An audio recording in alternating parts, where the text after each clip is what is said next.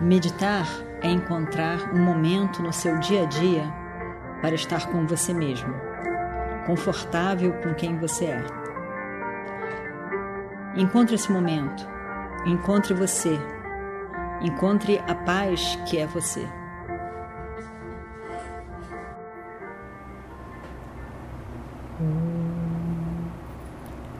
Vakratunda Mahakaya Suryakoti Samaprabha.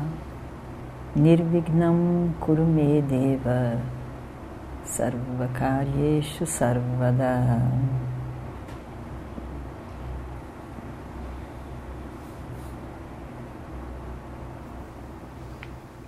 Aceitando quem sou Shri Swami Dayananda Saraswati Uma prece origina-se sempre do indivíduo, nunca do ser, do Atma, mas do indivíduo, Diva, que de fato nada mais é do que o Atma. É o indivíduo que reza. A quem reza o indivíduo? Não rezo a outro indivíduo. Qualquer outro indivíduo também tem as limitações que eu tenho como indivíduo. Os poderes e o conhecimento daquele a quem rezo são livres de qualquer limitação. Que não haja confusão quanto a quem o indivíduo está rezando. Ao ser, o ser não é um indivíduo, mas o indivíduo é o ser. Atma. Consequentemente, a oração não se dirige ao ser, Atma, mas sim ao ser que é Ishvara, o Criador. O ser que é agora um indivíduo está rezando ao ser que é Ishvara, o total, o Senhor. Que não haja confusão a esse respeito. Uma prece dirige-se sempre ao Senhor. Mesmo a pessoa iluminada que sabe o sentido da frase Tat Tuam Asi, aquele é você, pode oferecer uma prece como indivíduo, porque a diferença entre Ishvara, o Senhor, e Diva, o indivíduo, é evidente, ainda que não haja de fato diferença. A não diferença entre o Senhor e o indivíduo é uma questão de conhecimento. Que a diferença é aparente, mitiá, deve ser reconhecido. Mas agora, como um indivíduo, quando me vejo impotente, posso apenas rezar. Assim, a prece não é contrária ao ensinamento em verdade, qualquer tipo de ritual, uma forma também de oração, não é contrária ao ensinamento. Rezo porque busco ajuda. Por conseguinte, a oração não se dirige às leis em si mesmas, mas às leis como o Senhor. Dessa forma, a oração dirige-se sempre ao Senhor, o Criador do mundo e de suas leis. Mesmo uma oração dirigida a uma deidade, com referência a um dado fenômeno, como o sol, a água, o fogo, vai ao Senhor. Busco ajuda para aceitar o meu passado passado não é um vilão, nem deve ser olhado com desprezo. O passado me fez o que sou. Cada experiência foi uma experiência enriquecedora. O problema não é ter um passado, mas que eu me veja como vítima do passado, por não aceitá-lo. Que isso fique claro. Não odeio meu passado. Em tal ódio existe uma negação do passado, uma rejeição do passado. Não posso negar meu passado, muito menos rejeitá-lo. O passado aconteceu, já é um fato estabelecido. Não posso fazer nada para alterá-lo.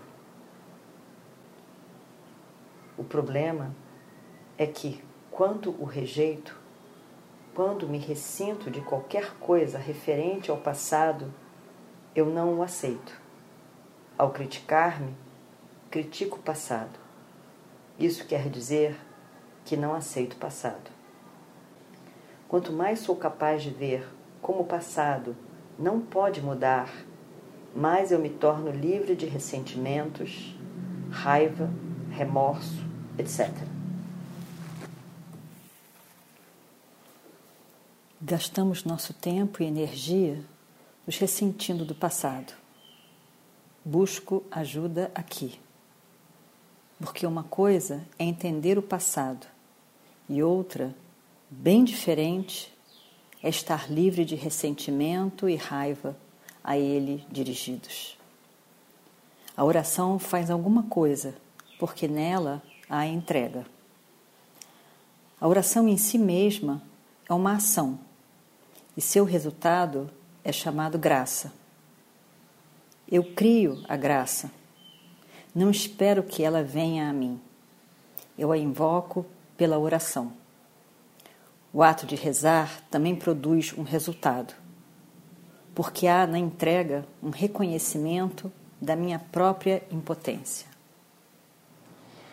Se entendo que não posso mudar meu passado, por que estou raivoso? Por que odeio a mim mesmo? Por que critico a mim mesmo? Bem, eu sou impotente. Nesse reconhecimento da impotência e na capacidade de rezar estão meu esforço e minha determinação. A minha vontade é usada prudentemente na entrega.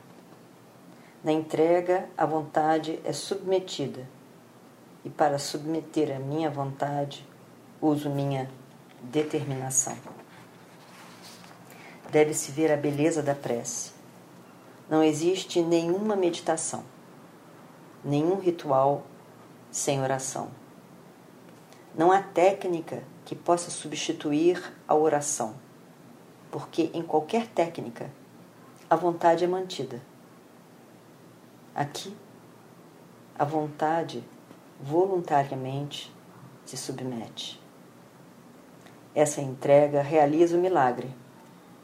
Na própria entrega há uma aceitação. Entenda que na entrega há aceitação do passado. Eu não modifico a mente autocrítica. Não quero um tipo de mente que não me critique, nem aos outros. Esta não é para mim a questão. Tudo o que quero é aceitar a mente autocrítica. Quando digo que aceito o meu passado, também aceito a consequência do passado, a autocrítica. Aceito a mente como ela é. Não tenho medo dessa mente autocondenadora tudo o que busco é, de maneira total, aceitá-la. Ó Senhor, ajuda-me a aceitar a mente autojulgadora, autocrítica, autoacusadora, a mente autocompassiva. Por favor, ajuda-me. Ofereço a minha vontade, porque tentei usá-la para mudar não funcionou. Jamais funcionará. E por essa razão eu desisto. Desisto não impotentemente, desisto prudentemente e entrego a minha vontade em tuas mãos. Não tenho razões para me desesperar. Tudo o que busco é essa aceitação do passado com suas consequências.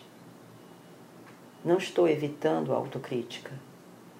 Não quero a tua graça para paralisar a autocrítica. Quero a tua graça para aceitar a autocrítica.